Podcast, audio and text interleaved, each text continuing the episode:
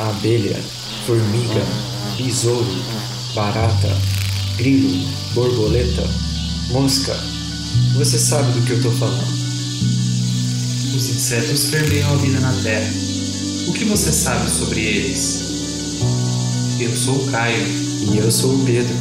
Você está escutando O zumbido do mosquito, o canto da cigarra. a pulga atrás da orelha. Você está escutando Bug Bites, o seu podcast sobre insetos.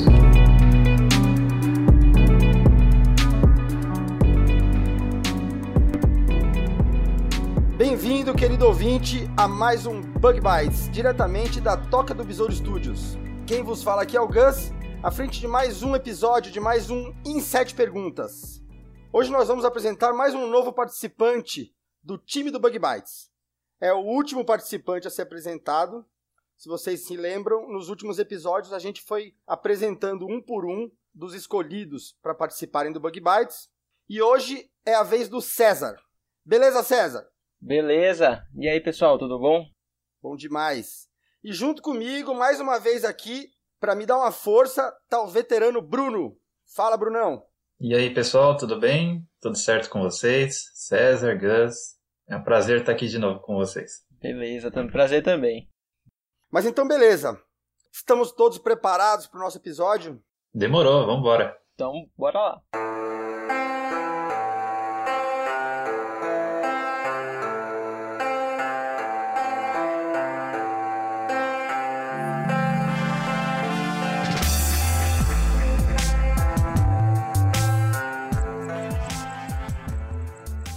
César, antes da gente começar, queria que você se apresentasse, falasse um pouco de você. Quem é você no mundo dos insetos? Então, me- meu nome é César, eu sou formado pela Universidade Federal do Pará em licenciatura em Biologia e eu venho trabalhando desde a graduação com os insetos da ordem Mantódia. Eu fiz meu mestrado com eles, na graduação eu fiz várias iniciações científicas, todas com esse tema também. Hoje eu ainda não comecei a entrar no doutorado, ainda não entrei no doutorado, mas eu planejo começar o doutorado no final desse ano e início do ano que vem, ainda com mantódia também. São para mim um dos insetos mais fantásticos que tem. Claro que todos são, mas esses pra mim eu tô suspeito pra falar. É muito legal mesmo. A gente vai falar mais sobre isso ainda nessas sete perguntas. Então vamos lá, César. Vamos para nossa primeira pergunta. Primeira pergunta. César, conta para nós. Como você se interessou pelos insetos? Então, desde que eu me entendo por gente, eu gosto dos insetos. A lembrança mais antiga que eu tenho deles foi quando eu tava na casa da minha avó e lá atrás tinha um quintalzinho pequeno. E aí, mexendo lá na grama, eu vi um gafanhoto. E aí, tipo, foi simplesmente isso. Eu vi aquele gafanhoto pular e aí eu parei pra prestar atenção naquele bicho. E aí eu peguei uma garrafa PET e consegui botar ele dentro e fiquei o resto do dia observando aquela criatura totalmente desconhecida no momento pra mim, dentro daquela garrafa PET. E aí, depois disso, eu comecei a ficar caçando gafanhotos diferentes pela região lá da casa da minha avó, que era ela próxima de uma área de mata. E foi quase um negócio tipo Pokémon. Eu comecei a procurar, eu encontrei um verdinho que era mais comum, aí depois eu encontrava uns outros diferentes. Aí eu me lembro da vez que eu encontrei um Tropidacris pela primeira vez. Ah, os grandões. Eu tava na beira de um campinho de futebol que tinha lá. E aí eu vi aquele gafanhoto assim de quase 10 centímetros numa planta. Eu fiquei totalmente fascinado. Porque de todos que eu já tinha visto, esse era o maior, assim, sem sombra de dúvida. Só que eu tentei pegar ele com um saco plástico, ele rasgou o saco e saiu voando. e aí eu só teria. Só pegaria um desse muito no futuro depois. Mas foi isso, assim, eu comecei por causa dos gafanhotos, e aí depois de um tempo eu conheci os louva-a-Deus, e aí a minha paixão pelos louva-a-Deus se fixou de vez. E desde então eu tenho trabalhado com, com insetos, estudado desde criança, compro, comprava muitos livros de curiosidades, livros ilustrados de ciência, biologia, eu adorava demais. Que bacana. É engraçado, é uma coisa que a gente vê em todo mundo, ou boa parte das pessoas que gostam de insetos, que geralmente é um, é um amor que a gente traz de criança, né? De já olhar na natureza, olhar no jardim de casa e tal. Sim. É bem, você vê que todo mundo acaba mostrando que gosta desde pequenininho mesmo. Uhum. Nossa, é bem legal essa história do, do, do César. Eu, eu, ve, eu vejo meio que alguns é, paralelos com, com a minha, assim. Porque quando eu era pequeno também, na casa da minha avó, minha avó tinha um jardim, e aí os bichos que ela achava na, nas plantas dela, ela não gostava, né? Que achava que eles comiam as plantas.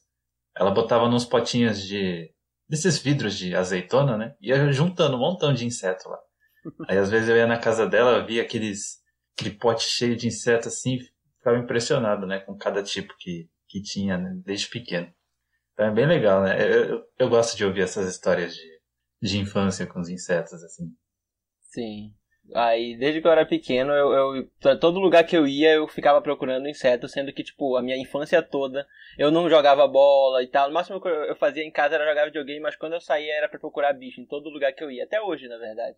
O pessoal fica até, às vezes, coisa comigo, porque eu saio nos lugares e o pessoal tá lá aproveitando, conversando, e eu tô procurando bicho em todo canto que é possível. É, eu acho que eu entendo, César. Isso é coisa. Ô César, isso é coisa de nerd, mano. Não tem É jeito. verdade. E pior quando eu encontro alguém que, que tem alguma predisposição pra ouvir sobre bicho, aí pronto, eu fico a tarde toda lá falando. É. É, que legal. Muito bom. E aí, podemos para nossa segunda pergunta? Podemos. Segunda pergunta. César, diz pra gente como que é o seu trabalho com os insetos hoje. O meu trabalho hoje é um trabalho bem mais laboratorial, por assim dizer, porém eu tenho muitas viagens de campo, felizmente. E até agora eu tenho trabalhado bastante com taxonomia no mestrado, mas durante a graduação eu mexi um pouco a parte de comportamento e etologia. Então eu tinha que criar os bichos e observar o desenvolvimento deles, alimentar, fazer eles reproduzirem e tudo mais, e eu ia registrando e anotando tudo isso para poder desenvolver meus projetos de iniciação científica. Já no mestrado, eu fiz a revisão de um gênero amazônico, que ele ocorre, na verdade, na América Central e na Amazônia. Esse é um gênero neotropical de louva-a-Deus, chamado Pseudomyopteryx.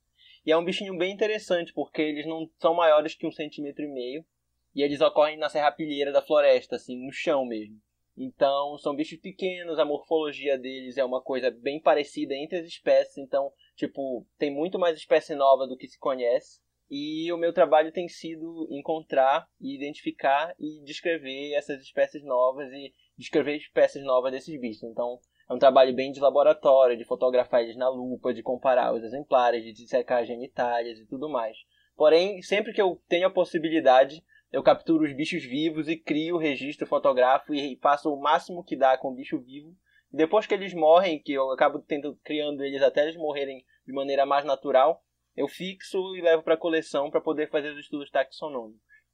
Daí a minha casa fica sempre cheia de bichos quando eu volto de campo, e depois eles vão morrendo e eu vou levando eles para o museu. Inclusive eu fui para um campo recentemente lá no Marajó e tem vários louvadeus aqui num alimentador automático que eu criei baseado num outro artigo de um rapaz lá do Espírito Santo.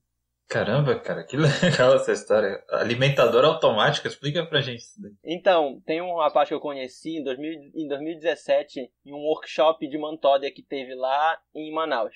O nome dele é Marcos e ele trabalha com louva-a-Deus também, agora ele está no doutorado.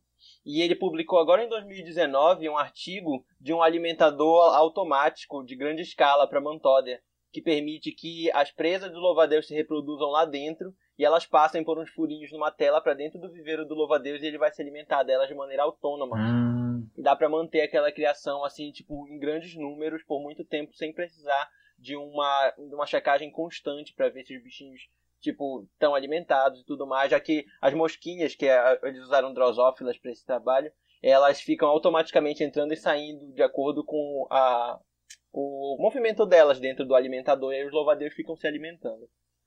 Nossa, que maluquice. É uma, é uma fazenda mesmo de insetos. É, é uma né? fazenda de insetos. É. Ele usou um, um cano de calha, de- é, aqueles canos retangulares, e aí ele fez uns buracos laterais e, e na parte de baixo, onde ficam o criador das moscas. Aí os laterais ficam os potinhos dos louvadeiros. Aí as moscas se reproduzem e eclodem, elas vão pelos buraquinhos das laterais e entram nos potes dos louvadeus. Mas elas podem voltar para o cano central e se reproduzir, botar ovos de novo na mistura que continua lá, e esse ciclo se mantém. caramba, que coisa legal. É até muito bom porque, por exemplo, quando são louva-a-Deus que ainda são ninfas, né, e eles ainda são bem pequenos, né, é difícil você ficar tendo que caçar comida para cada um deles, né, porque eles vão se alimentar de, por exemplo, mosquinhas muito pequenas, né? Sim. Então, se você tem um criador desse, né, que já facilita o processo, você não precisa ficar indo caçar as drosófilas aí na, na natureza, porque dá trabalho, né? O bichinho é muito pequeno, é, é bem complicado, né? Parece que não, mas talvez quanto menor o inseto, é, é mais complicado cuidar dele, assim. Pois é, e louva-a-Deus eles normalmente nascem em grandes números, assim, às vezes tem umas zootecas que nascem 30, 40, e tipo, alimentar um por um, abrir o potinho, botar o bichinho, fechar, abrir o potinho, Sim. demora muito. E César, eles toleram, assim, a, a convivência Hum. juntos? Por exemplo, indivíduos da mesma espécie? Não, os louva-a-Deus eles estão bem vorazes e territorialistas no sentido de que eles são predadores que consideram basicamente qualquer coisa que se move uma presa. Então, eles, eles ficam em potinhos isolados, um do lado do outro, mas dentro do mesmo pote a taxa de canibalismo é quase 100% a longo prazo. Assim, no início eles podem se tolerar, mas depois de um tempo acaba que eventualmente um come o outro, o maior come o menor. Caramba, que coisa, né? Isso, inclusive, isso é uma das dificuldades de criar louva-a-Deus, que não dá pra criar eles em terrários grandes, é, Hum. comunitários. Tem que separar e isso ocupa muito espaço. Ah, fica meio complicado mesmo. Sim. E teve outra coisa que você comentou que, que eu acho que é legal destacar aqui, que é o trabalho que você faz de registro, né, de fotografia dos insetos que você coleta. Por exemplo, antes de fazer a montagem deles, né, antes de sacrificar para fazer a coleção entomológica, você faz tudo que, como você comentou, tudo que você pode, né, para fazer o registro. E isso é muito legal porque as suas fotos são muito boas. Acho que a gente vai comentar isso mais para frente também. Mas é um trabalho muito valioso, né? Esse trabalho de fotografia de insetos, de macrofotografia, né? Na maioria dos casos. E o trabalho que você faz é, é bastante legal. Uma coisa que eu admiro nisso é a qualidade com que você faz isso. Ah, obrigado. Isso é uma coisa que eu acho muito importante, porque como eu convivo lá na coleção do museu e vejo os exemplares que já estão fixados, eles perdem a cor, perdem características, às vezes, morfológicas, assim, principalmente com relação à cor, que são interessantes de observar com bicho vivo, que só se mantém com ele vivo. Existem alguns bichos que o abdômen murcha, que as asas ficam mais engelhadas. Então, esse registro que eu faço é muito importante, na verdade, para conhecer a identidade real daquele bicho. Assim, bichos que, por exemplo, forem extintos, infelizmente, ou eventualmente, acabam, vão acabar sendo preservados tipo, da, da melhor maneira, tanto com exemplares fixados, quanto com fotografias, vídeos e coisas assim, para conhecer o que, qual, o que foi a existência daquele bicho, como ele realmente era. Exato. né? Até porque, por exemplo, coleções entomológicas, elas às vezes não preservam a postura real do bicho, né? Sim, sim. Então tem aqueles bichos que, por exemplo, na natureza, em repouso, né? As asas estão fechadas e tal. Uhum. E esse tipo de coisa, na hora que você vai fazer a montagem do inseto, né, a gente tem a tendência de fazer a abertura das asas, né, até para poder visualizar bem, né, o corpo do inseto, as estruturas assim. Isso. Mas não é necessariamente naquela posição que e postura que o, que o inseto ficava, né? Então, é bem valioso o registro fotográfico até. Pois é, e existem alguns bichos que assumem algumas posturas, não só de repouso, como posturas deimáticas ou posturas de é, crípticas, assim, de camuflagem, que a gente não, não tem como saber, a não ser que veja o bicho e mantenha ele por um tempo. Existem alguns louvadeiros que têm a capacidade de contorcer o corpo todinho quando eles se sentem é, na presença de algum predador ou uma ameaça, e o bicho fica às vezes parecendo uma folha mais amassada ainda, ou uma folha verde curvada. É, é uma coisa muito louca, é só vendo o bicho mesmo fazendo isso para poder acreditar que ele consegue assumir aquelas posições que tu olha pro corpo dele e não diz que ele consegue. Caramba, que legal. Vamos então para nossa terceira pergunta. Terceira pergunta. César, conta uma coisa. Tem alguém que te inspira na entomologia? Alguém que é que você leva como um ídolo? Bom, uma das minhas grandes inspirações, e com certeza de muita gente, é o Sr. David Attenborough, lá dos documentários da BBC.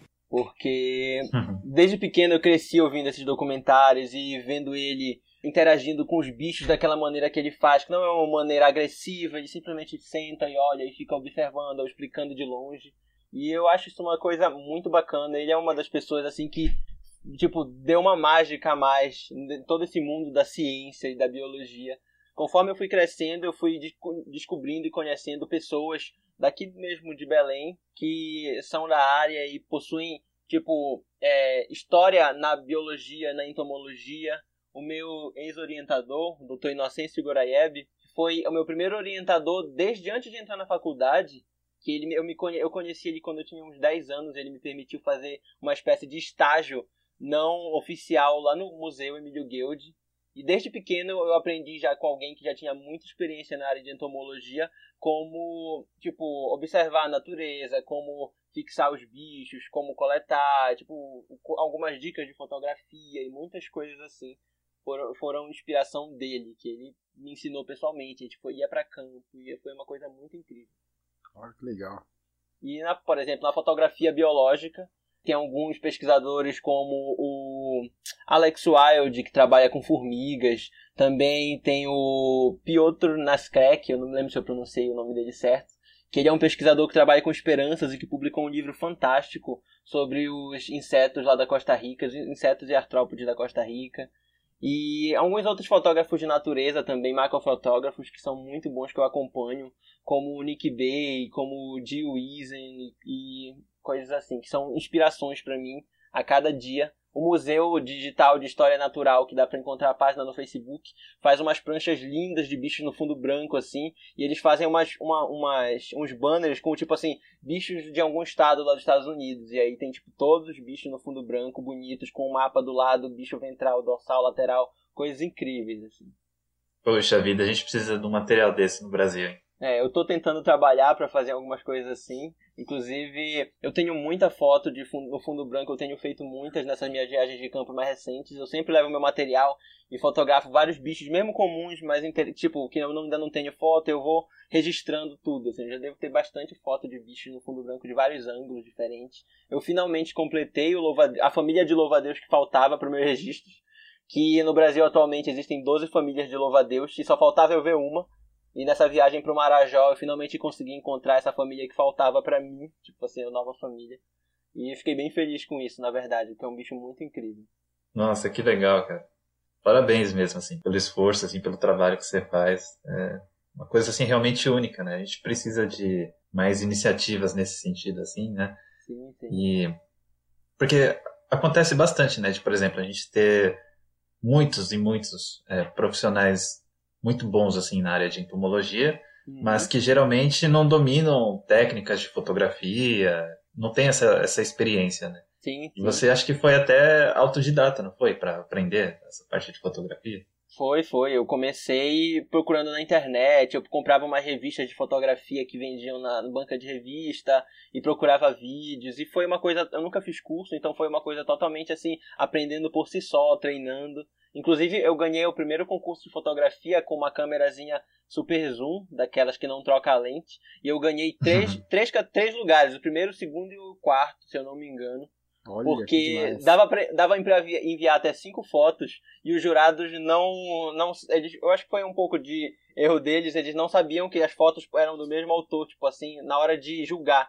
Então acabaram que várias fotos minhas foram selecionadas. E aí nesse concurso eu tive, ganhei um notebook que eu vendi para comprar minha primeira DSLR, que, que eu comprei uma lente macro depois, um flash e minhas fotos foram para um nível diferente. Olha que demais. É, eu acho legal tanto você ter falado do, do David Attenborough e o lance de você fazer foto macro, que eu acho que são mostram essa coisa de trazer a ciência pro leigo, né, pro mundo pro mundo da gente aqui que não é cientista. Eu acho que isso é muito bacana, realmente são iniciativas incríveis, assim, principalmente no caso dos insetos, lógico que é uma paixão minha, mas que é um a, a fotografia, a macrofotografia ajuda a gente ver o que na real a gente não enxerga, né? E, e mostra belezas incríveis dos insetos, assim, acho muito legal mesmo. Sim, sim, tem bichos que, por exemplo, na, dão na nossa própria casa que a gente não conhece. Eu já parei um dia para fotografar todos os insetos e araquinitos, todos os artrópodes que eu encontrava em casa encontrei tipo umas cinco espécies de aranhas que são sinantrópicas, elas vivem junto com os seres humanos, formigas, besouros, baratas, psocópteras, traças, tudo. Assim, é, é, as nossas casas já são micro-habitats para esses bichos e a gente não conhece. Aquela vespa é Evanide, que parasita baratas, por exemplo, ela tem os olhos azuis, muito bonitos mesmo, mas a gente vê ela pequenininha balançando lá o abdômen e nem percebe isso. É, certos, certos detalhes só a macrofotografia que revela, né, para as pessoas assim, e depois que elas veem, elas ficam até maravilhadas, né, porque nem imaginam que o bicho pode ser tão bonito, né. Sim, sim. Às vezes as pessoas começam a ver de outra maneira e perder o medo, ou tentar deixar de matar, porque elas começam a perceber aquele bicho de um jeito assim que antes ela nunca tinha visto. Ela via de longe um pontinho, tipo, sem forma, basicamente. É. É, no, no começo todos são mosquitos, na verdade. né? Sim, sim. É tudo, é tudo mosquito, não importa o que, que é. Se é uma mariposa, se é uma joaninha, não importa. Para as pessoas que não gostam, tudo é mosquito. sim. Aí quando vê uma foto, uma macrofotografia, uma coisa assim, começa a entender, começa a conhecer melhor, né? Ficar mais próximo dos bichinhos, mano. Sim, isso. Muito legal. Então vamos para nossa próxima pergunta. Vamos lá. Quarta pergunta. César, que tipo de conteúdo ou mídia, né? Por exemplo, pode ser filme, YouTube, podcast, que você geralmente consome quando você tem um tempo livre e que você indica aí para os ouvintes? Bom, é, é, eu tenho visto bastante vídeos no YouTube de alguns canais que eu descobri de vida selvagem, não só de insetos, como um canal, é, um canal estrangeiro que o nome é Animalogic, que ele possui uns vídeos muito interessantes, super bem explicados sobre diversos tipos de bichos. E eles, eles conseguem acesso a filmagens e coisas muito interessantes, por exemplo. Deixa eu ver, existem algumas, alguns blogs, tem um site, na verdade, chamado The Smaller Majority, que é de um dos pesquisadores e fotógrafos que eu mencionei anteriormente, que é o Piotr Naskek, que ele posta sobre bichos que ele encontra nas viagens dele, tanto na América quanto lá para a África, que é onde ele trabalha, se não me engano, na África do Sul. E ele tem um storytelling tão bom que ele posta textos grandes, cheios de imagens, que são ótimos de ler, assim, tipo, te prende do início ao fim, são muito incríveis mesmo. Tem alguns outros, alguns outros blogs que eu não estou lembrando agora o nome exatamente, mas que também falam de insetos, de macrofotografia, como o do Nick Bay, eu tenho o do Jill também, que ele tem um blog bom. E Paul Bert, né, eu acho que tem um site com macrofotografias interessantes também.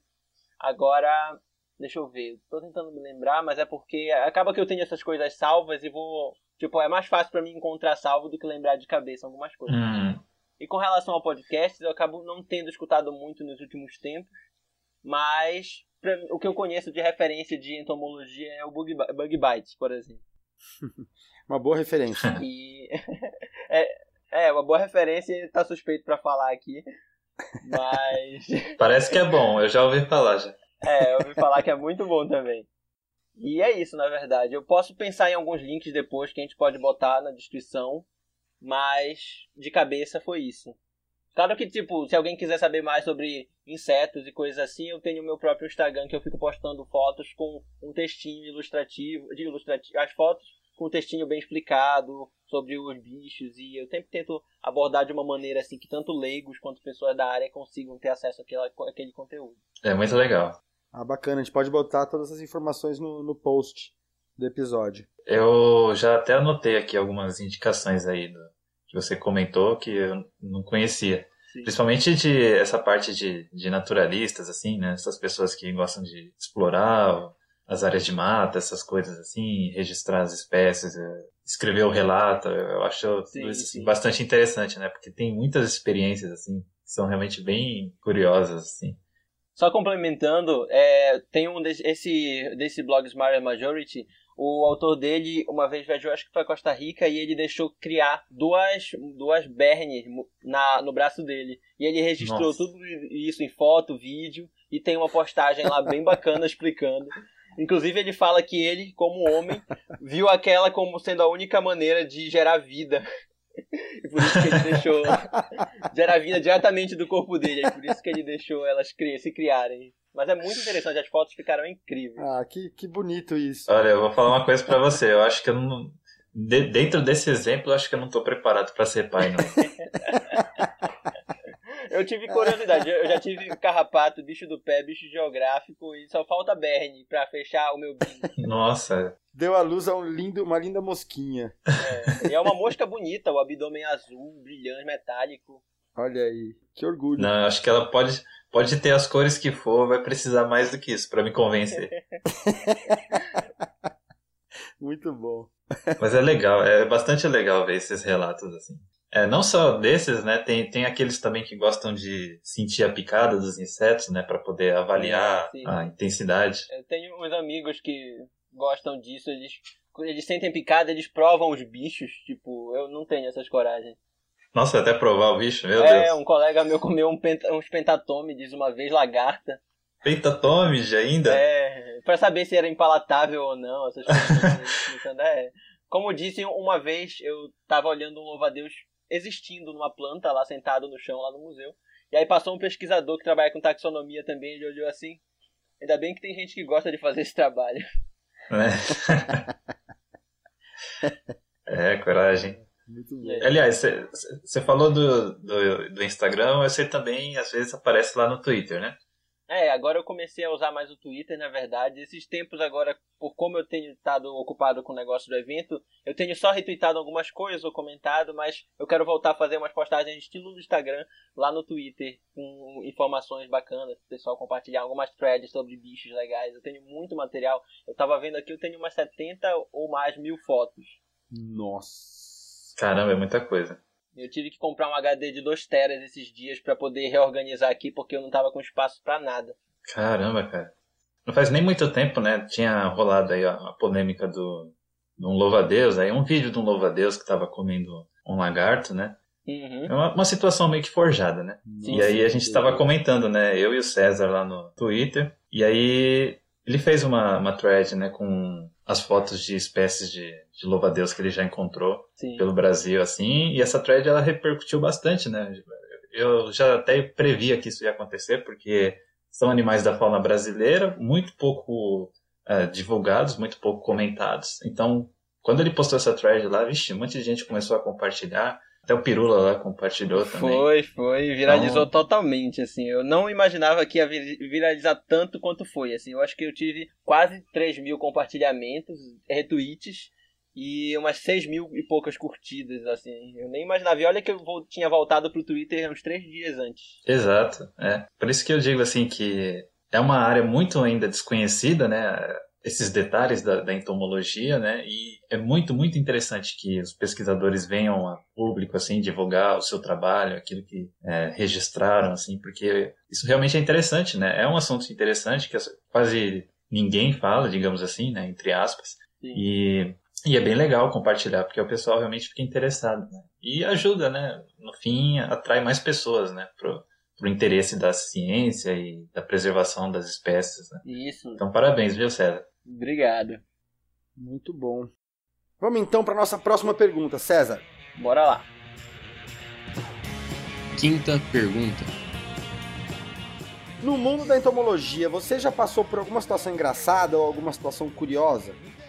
Bom, além de eu ir parar pra procurar bichos em lugares totalmente inusitados, tipo em festas de aniversário, no shopping, qualquer lugar que eu vá, eu acho que. Deixa eu. Eu tô tentando me lembrar agora. Já aconteceu muita coisa engraçada nas minhas viagens de campo e tudo mais, mas com associada especificamente à entomologia, eu não sei. Eu, eu acho que. Na verdade, o que mais acontece comigo é que eu ando com a minha bolsa sempre cheia de potes e, e vasilhas e tubos Falcon e coisas assim. E aí, em qualquer momento, eu posso parar uma conversa contigo pra procurar algum bicho que eu vi passar voando por trás e pousou em algum lugar. Ou então eu puxo, tipo, se eu tiver com a minha câmera, eu pego ela pra tentar fotografar alguma coisa que aparece no momento, assim. Tipo, eu corto totalmente o assunto porque eu priorizo aquele registro que às vezes são coisas ou bichos que a gente não consegue encontrar facilmente, ou que eu tava atrás há já um tempo. Então acontece bastante isso, de eu estar por aí e de repente vejo um bicho, não, peraí, peraí, eu pego, tiro um monte de pote assim, do nada, da minha bolsa e saio atrás pra tentar pegar eles. Nossa, eu tenho o mesmo sentimento. É, eu saio toda igual o mestre Pokémon, cheio de Pokébolas na bolsa, assim, pronto pra usar a qualquer momento. Eu também dou prioridade pro, pros insetos, porque tudo bem, a pessoa, a pessoa tá falando ali, mas eu vou, eu sei que eu vou reencontrar a pessoa depois. Agora o bicho, Sim. o bicho nem É. sempre eu vou ter oportunidade de ver de novo. É verdade. Quantas vezes eu já não perdi um bicho interessante porque tava ali com, com vergonha de deixar a pessoa? Ou... Não, não tem essa não. Insistiu em continuar É. uma conversa e acabou perdendo o bicho. Exatamente, nunca mais vi. É. Não. E a pessoa já tem uma expectativa de vida muito maior que a do bicho, então tem que dar prioridade pra ele que vai morrer logo mesmo. Exato, É exato. verdade. Prioridades. É.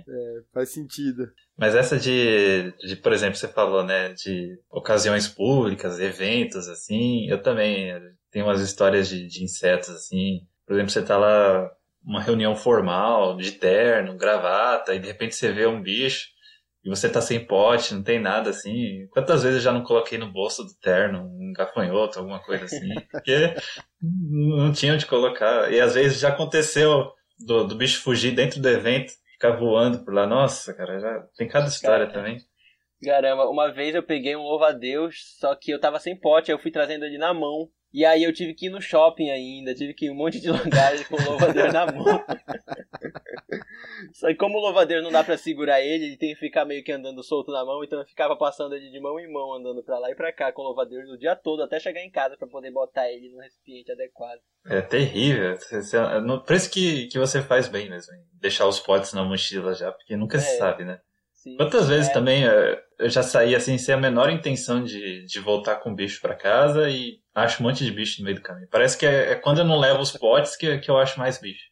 É, pior que eu ia falar isso, assim, o meu maior arrependimento foi em vezes que eu não, tipo, todos os dias da semana eu tava levando, por exemplo, o pote e a câmera lá pro museu e não acontecia nada. No dia que eu não levei a câmera, os potes apareciam algum bicho bem louco que eu perdi por não estar preparado, assim, é incrível. Exato, é assim mesmo. Inclusive, às vezes, quando eu quero pegar algum bicho interessante, eu saio sem os potes. Torcendo pra conseguir ver o bicho voltar pra pegar os potes e depois pegar ele de novo. É Lady Murphy, não tem jeito. É. Isso aí.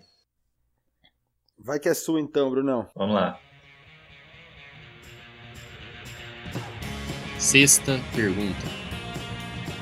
Ô César, diz pra gente, é, com relação aos seus projetos futuros, o que, que você tem em vista dentro do seu trabalho de divulgação científica, dentro do seu trabalho acadêmico? Como que você se vê mais pra frente no futuro?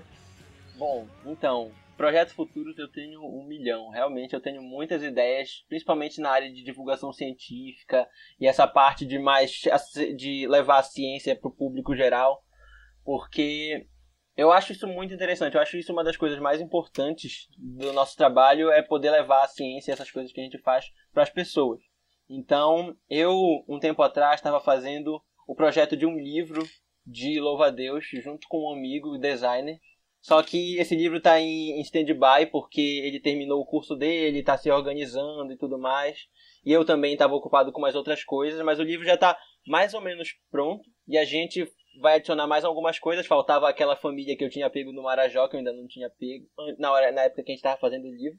Então a gente vai adicionar mais algumas coisas e é um projeto que eu vou tentar ir atrás de umas editoras para ver se consigo publicar esse livro de louva-a-Deus aqui da região norte. E aí vai ser uma coisa muito interessante, porque não tem nenhum material desse tipo aqui no Brasil lançado recentemente que seja de artrópodes ou insetos.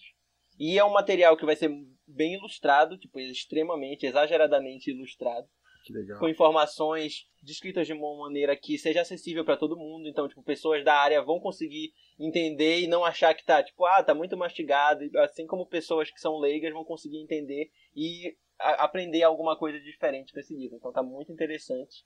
É um livro que a gente tem feito com muito carinho e eu tô muito ansioso pra gente continuar e terminar isso pra ver se a gente consegue publicar. Cara, que legal. Além disso, eu também tenho planos de fazer um canal no YouTube. Na verdade, esse plano eu já tenho há bastante tempo. Eu já eu tenho um canal no YouTube, porém eu não posto quase nada lá.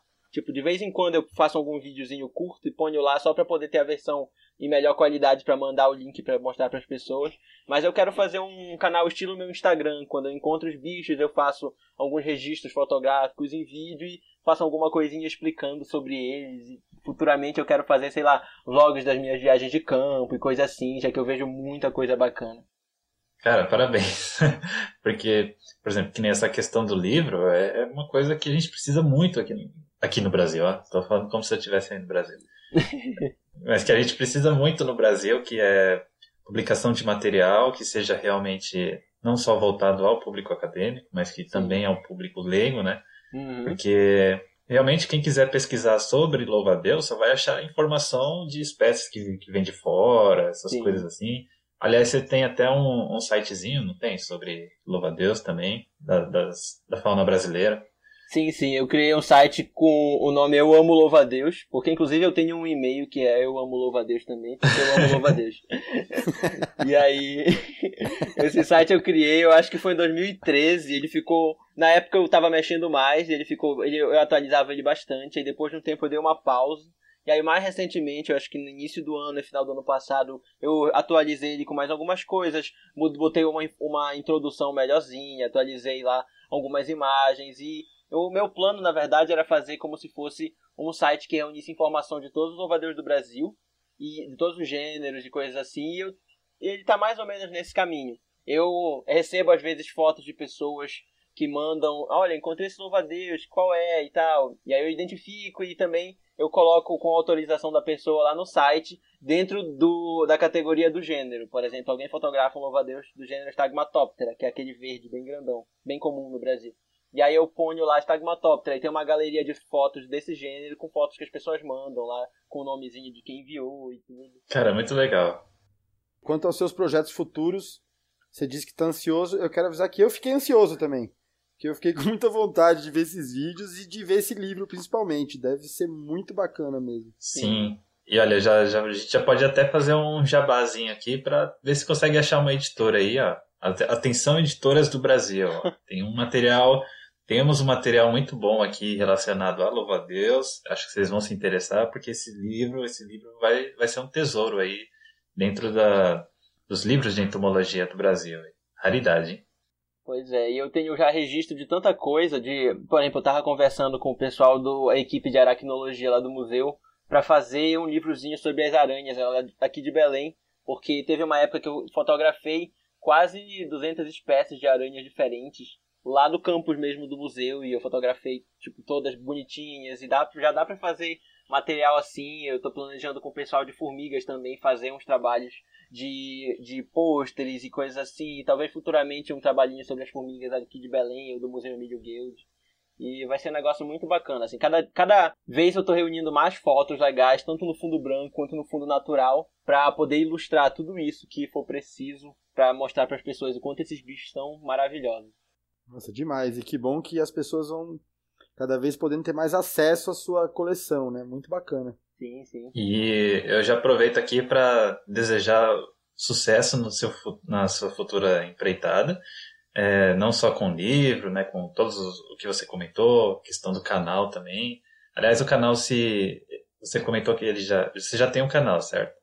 Sim, sim, eu tenho um canal, acho que ele deve ter, sei lá, uns 5 vídeos. São vídeos, a maioria, eu acho que não deve ter mais de 15 segundos que são vídeos assim, que curtos que eu fiz. Tem um que eu fiz do Ricinula que mostra o Ricinula parado, ele andando, e é um bicho considerado muito raro por, pelas pessoas. E aí, em algumas coletas de campo, a gente conseguiu uns exemplares e eu filmei e fotografei. Também tem o Equidize de um louva-a-Deus e a de uma cigarra, que também estão lá. Que é bem, bem bacana. Eu fiz um time-lapse da Equidize deles e algumas coisinhas assim. Eu acho que deve ter uns poucos vídeos só. Mas em breve eu vou aumentar a qualidade e a quantidade deles. Queremos. Então, mas, mas, se o pessoal, se o pessoal quiser já ir procurando, eles conseguem achar lá? Como que tá o nome do canal? Consegue, eu acho que por enquanto tá, ele estava como Eu Amo Louva a Deus, mas depois de um tempo eu deixei César Favacho mesmo, então acho que quem procurar por César Favacho encontra o meu canal com, com esses vídeos. Beleza, daí eu já vou me inscrever lá. Legal, vamos colocar no post do episódio também. Isso. Vamos então para nossa última pergunta. Sétima pergunta. César, Sim. mantendo a nossa, a nossa disputa acirrada aqui entre os colaboradores do Bug Bites, eu quero saber de você, muito sinceramente, qual é o inseto mais legal na sua opinião e por quê? Ah, vá. Aí, aí me quebra. por quê? É, bom, eu tenho uma tendência muito grande a dizer que são os louva-a-Deus, já que eu trabalho com eles e eu amo os louva-a-Deus, eu tenho um monte de contas com esse nome. Mas é complicado isso, porque cada bicho é legal no, no seu jeito. Se, quando, quanto mais tu conhece sobre um determinado grupo de bichos, de insetos, aracnídeos, tudo assim. Mas com relação aos insetos, cada ordem, quanto mais a gente pesquisa sobre ela, mais a gente aprende coisas tão incríveis e vê bichos tão loucos e diferentes que não tem como escolher exatamente qual o mais legal. Assim, né? É difícil é, fechar todos nessa categoria, é fechar um específico nessa categoria. As moscas, por exemplo, que todo mundo lá do meu laboratório basicamente trabalha com mosca, e eu trabalho com mantode. Eles tipo, mostram o meu orientador, que é o Fernando, é uma pessoa fantástica, conhece muito de bichos no geral, assim, dá pra conversar com ele basicamente qualquer assunto. E ele vai dominar de uma maneira assim que é difícil conhecer alguém que faça igual. E ele fala que as moscas, moscas são os melhores insetos do mundo porque elas fazem tudo que os outros fazem, só que melhor. Claro que ele é tendencioso para falar isso, porque ele trabalha com mosca, mas tem os exemplos que ele mostra que realmente são fantásticos. Tem moscas que, por exemplo, vivem em ninhos de formiga e elas se mantêm na forma larval durante toda a vida e elas vivem no meio das larvas das formigas, por exemplo, sendo alimentadas como Olha. se fossem uma larva de formiga. Olha. Tem outras que são predadoras, tem pernas raptoriais, igual de louva-a-Deus, que usam para caçar. Tem outras que mimetizam outros bichos. Tem outras que são não possuem asas e vivem correndo para parasitar outros bichos. Elas são bichos realmente muito exóticos, porque dentro da ordem elas possuem uma quantidade de nichos e comportamentos assim totalmente diversificados e incríveis. Mas, tipo, cada ordem também tem suas coisas incríveis. Eu, pessoalmente, gosto dos Mantoder, e gosto dos Blatódeas, por exemplo, e dos Neurópteros. Eu acho ordens assim que eu trabalharia se não trabalhasse com o louva-a-Deus. Talvez os Ortópteras também são ordens assim que eu tenho um apreço muito grande, eu acho muito legal. Mas eu gosto muito dos bichos predadores, então eu tenho essa tendência de gostar de bichos que caçam, porque estratégias de caça para mim são algumas das coisas mais incríveis que tem também no mundo animal. Que bacana. Então é difícil para mim responder qual é o inseto meu preferido. Claro que Tipo assim, de coração vai ser louva-a-Deus, mas usando a minha racionalidade, todos eles estão no mesmo nível de incrível. A gente tem que. Fala aí, fala aí, Bruno. Eu ia comentar que a gente tem que fazer um, um ranking aqui, analisar todas as entrevistas do Inset que a gente já fez e ranquear aqui os insetos pela ordem e quantos pontos cada um já tem. Eu acho que é a primeira vez que falam, né, que é o louva-a-Deus. E realmente, o bicho é fantástico. Você para para analisar comportamento, a ferocidade do bicho, porque realmente são caçadores assim extraordinários. Às vezes caçam bichos que são de tamanho ou porte até igual, né, ou muitas vezes superior ao, ao dele, né, Sim. podendo capturar pequenos pequenas aves, né, como beija-flores, essas coisas assim. Então são realmente insetos impressionantes e inofensivos, né? Isso que é o mais legal de tudo. É, eles são inofensivos. Pra nós, né? Pra nós. É, pra nós, né? Como dizem, é. eles não fazem mal a uma mosca, só que não. e o bacana do Louva-Deus é a, a, a variedade de formas crípticas de camuflagem que eles possuem. Alguns possuem mimetismo também, mas no geral eles se camuflam de maneiras tão incríveis. Existem gêneros que parecem que, que tá crescendo líquen e ou musgo sobre ele, sabe? Uhum. Tem alguns gêneros de louva-a-Deus assim que é impossível tu observar ele se ele não estiver andando. Olha que legal. É muito louco, eu já, já cheguei a ver alguns também lá no Brasil. Sobre superfície dos troncos das árvores, né? Onde geralmente tinha bastante líquen, eles ficavam camuflados mesmo sim, assim. Sim. E parado mesmo não tem como ver o bicho. Esses, esses uhum. bichos aí da família de Turgúcide, eles são muito rápidos, assim, eles são caçadores visuais que andam ativamente pelos troncos caçando bichos que eles encontram pelo caminho. E é muito legal encontrar eles em campo, porque no momento que eles te veem, antes de tu ver eles, eles correm pro lado oposto do tronco. E aí Exato, a pessoa é passa batido neles. Pessoa tem que ficar girando em volta da árvore é. pra, pra tentar registrar o bicho. Pegar um desses sozinho é muito difícil. Geralmente tem que ser duas pessoas, uma para abraçar a árvore e a outra para tentar pegar ele.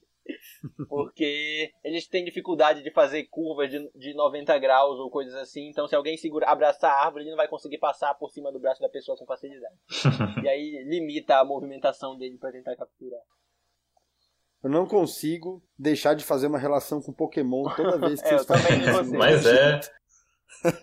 Mas é, é igual o que a gente até já comentou, ou talvez ainda vá comentar no episódio futuro, né? Que o próprio criador do Pokémon tem essa, teve essa relação com, com insetos na, na infância dele, né? Então não tem como. Ele colecionava Isso, insetos. Ele era um caçador de insetos, quase foi um entomólogo até. Sim. Mas aí foi para a carreira Sim. dos games e, e, digamos que financeiramente ele se saiu mais bem sucedido, eu acho. É verdade. Mas se bem que cientistas aqui no, aqui no Japão, eles são, são bem valorizados, né? Uma coisa que a gente precisa aprender ainda no, no Brasil. Pois é. Falta um pouco, mas a gente chega lá. Vai, vai chegar, vai chegar assim. A gente não pode é. desistir, né? O importante é a gente já começar a reconhecer, por exemplo, a importância da, da, divulgação científica, né? Porque se as pessoas elas nem sabem que esses bichos existem, né? Que é o que já acontece, É. Aí ela não tem como você lutar para preservar, não tem como você lutar por investimento, essas coisas, né?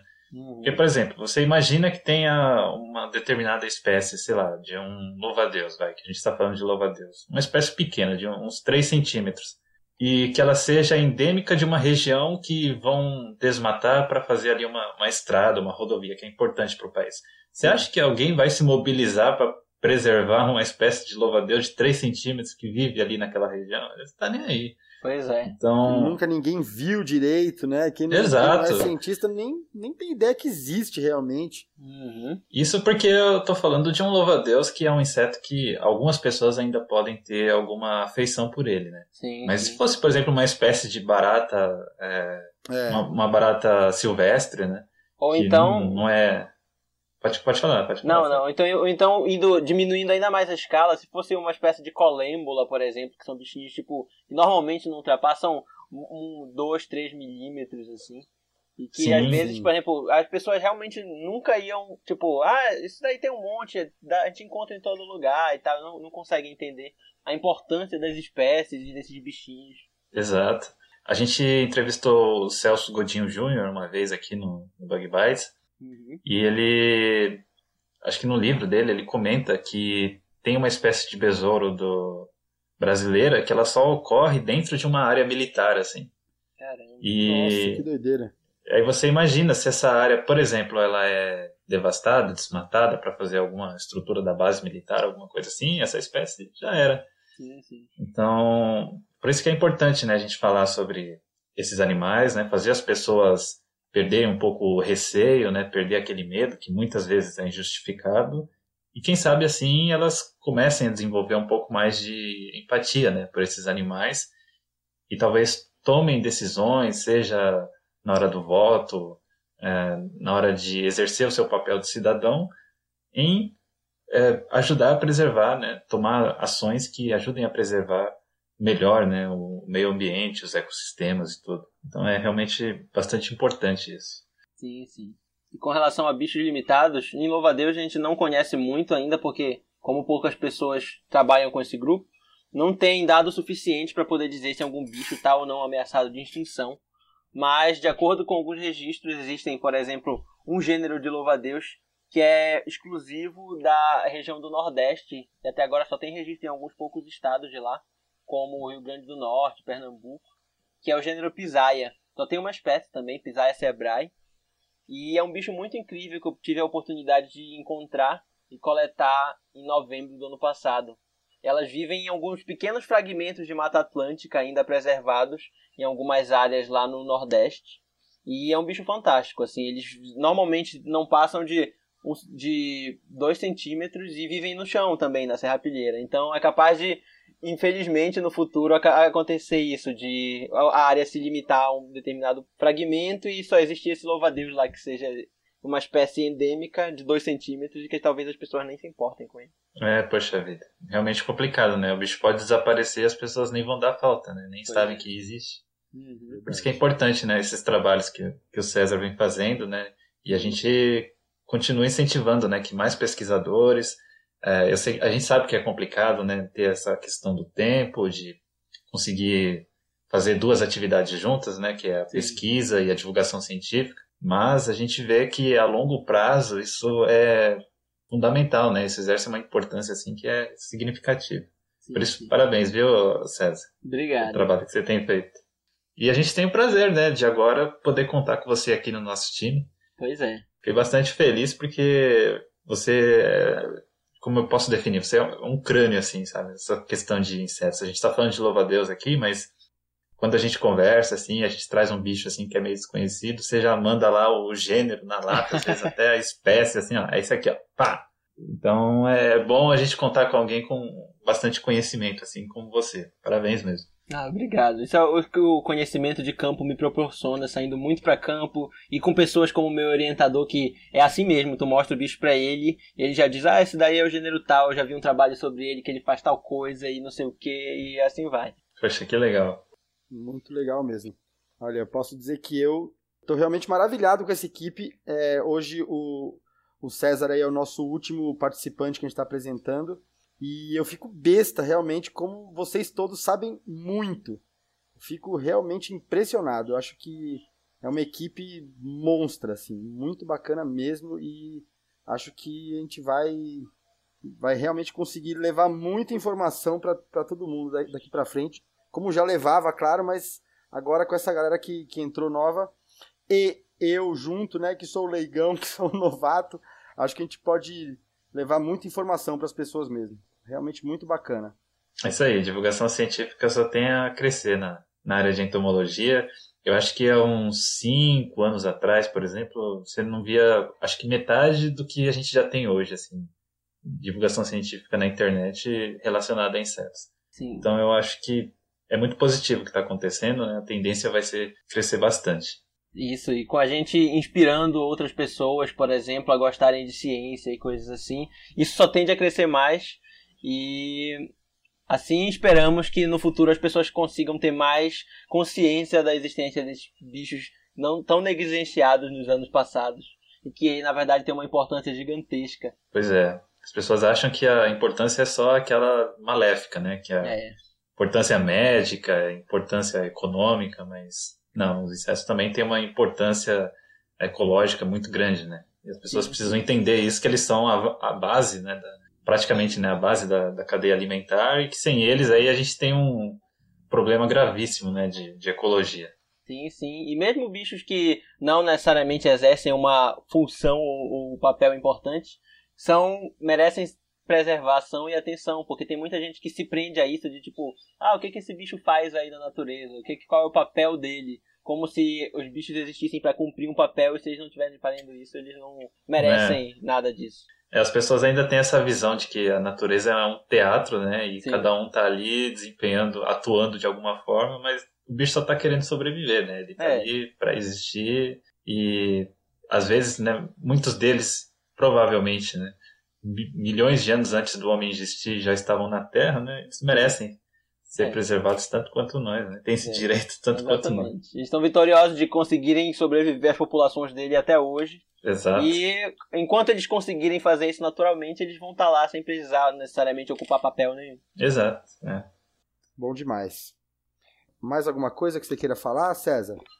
Bom, na verdade eu queria agradecer a vocês, porque é, essa equipe toda é uma coisa muito bacana do, desses novos integrantes, como por exemplo Tugos, que dá pra. Tipo, é uma pessoa que gente, dá pra ouvir a empolgação e a, a felicidade de falar sobre isso. Eu gosto muito de falar de pessoas assim. O Bruno, com a página dele de Observações Naturalistas, que é uma página fantástica, que eu sempre ficava acompanhando e observando os, as postagens e tudo mais. Eu lembro que eu vi aquele vídeo dele fazendo um unboxing daquele besouro e montando. Eu fiquei maravilhado querendo um besouro igual. Sim. E aos outros que não puderam estar aqui também, que são pessoas muito incríveis e que compõem essa equipe fantástica. E que eu fico feliz de estar fazendo parte disso e poder colaborar para essa divulgação científica da entomologia aqui no Brasil.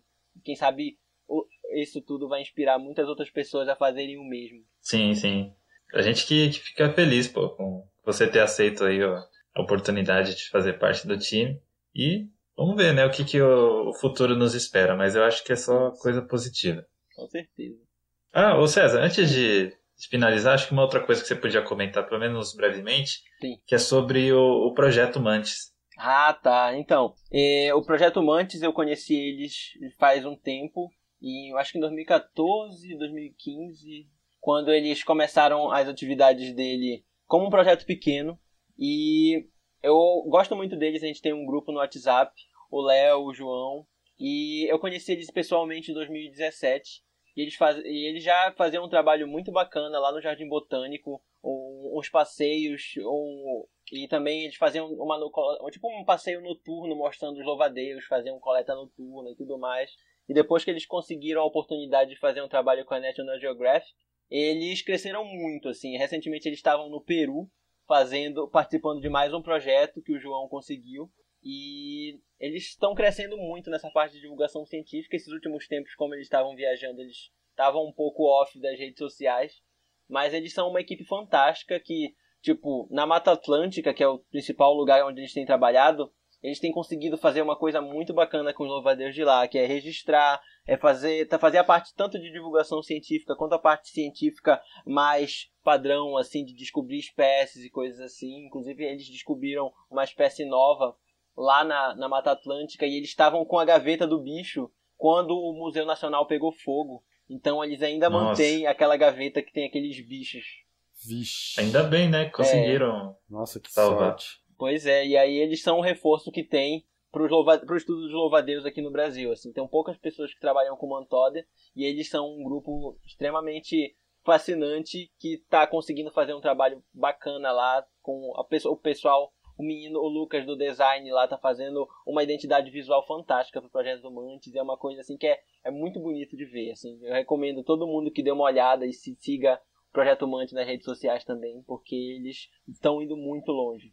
É, então, eu, eu, decidi comentar aqui justamente porque eu conheci eles depois do, da matéria que saiu da National Geographic, né, sobre o trabalho que eles estavam realizando na, na Mata Atlântica, né, acho que Sim. tinham, não sei se eles tinham acabado de descobrir uma espécie nova, não lembro, Sim, de louva a Deus, e eu achei que seria interessante citar porque o trabalho que eles fazem também é bastante legal. Sim, sim. Inclusive a gente pode deixar indicado aqui na de recomendação nas redes sociais do, do Projeto Mantis, que é um negócio assim extraordinário, muito legal mesmo. Uhum. Inclusive, eles estavam no primeiro projeto deles, eles fizeram, eles contrataram artistas para fazer um, um pôster para cada uma das 10 expedições, se eu não me engano, ou 12 que eles fizeram. E a- o resultado é fantástico. Dá para olhar no Facebook ou no Instagram. Os artistas capricharam e cada um com um estilo de arte totalmente único. Assim, é uma coisa muito linda de ver. É muito legal. Eu, eu não sei quem que é da equipe, não sei se era assinado as postagens, mas eu sei que eles às vezes fazem publicação de, das fotos, né, das espécies assim que eles encontram, né, na Mata Atlântica e tal, Sim. e geralmente com um texto meio que poético, assim, é uma coisa É. muito legal de Sim, que eles de- fazem. Geralmente essa parte da poesia é com o Leonardo Lana, que foi o, o- um dos criadores do Projeto Mante junto com o João Felipe Herculano. E aí o Leonardo ele tem uma essa, essa veia poética assim bem forte, inclusive ele faz várias coisas relacionadas a isso assim, com a natureza, a floresta, os louvadeiros. Que demais, fiquei, fiquei interessado, vou atrás. Sim, vale a pena procurar lá, gente. Projeto Mantis. Isso. Ah, que bacana. Então é isso, minha gente. Vamos chegando no fim de mais um episódio. Foi um episódio muito bacana, muito interessante. E agora apresentamos todos os nossos novos participantes. E esperamos vocês na semana que vem em mais um episódio do Bug Bites. É isso aí. Tchau, tchau, galera. Até mais. É isso aí, tchau pessoal, até a próxima. Tchau, pessoal. Até a próxima. Voltem aqui para ouvir mais coisas bacanas sobre esse mundo fantástico dos insetos.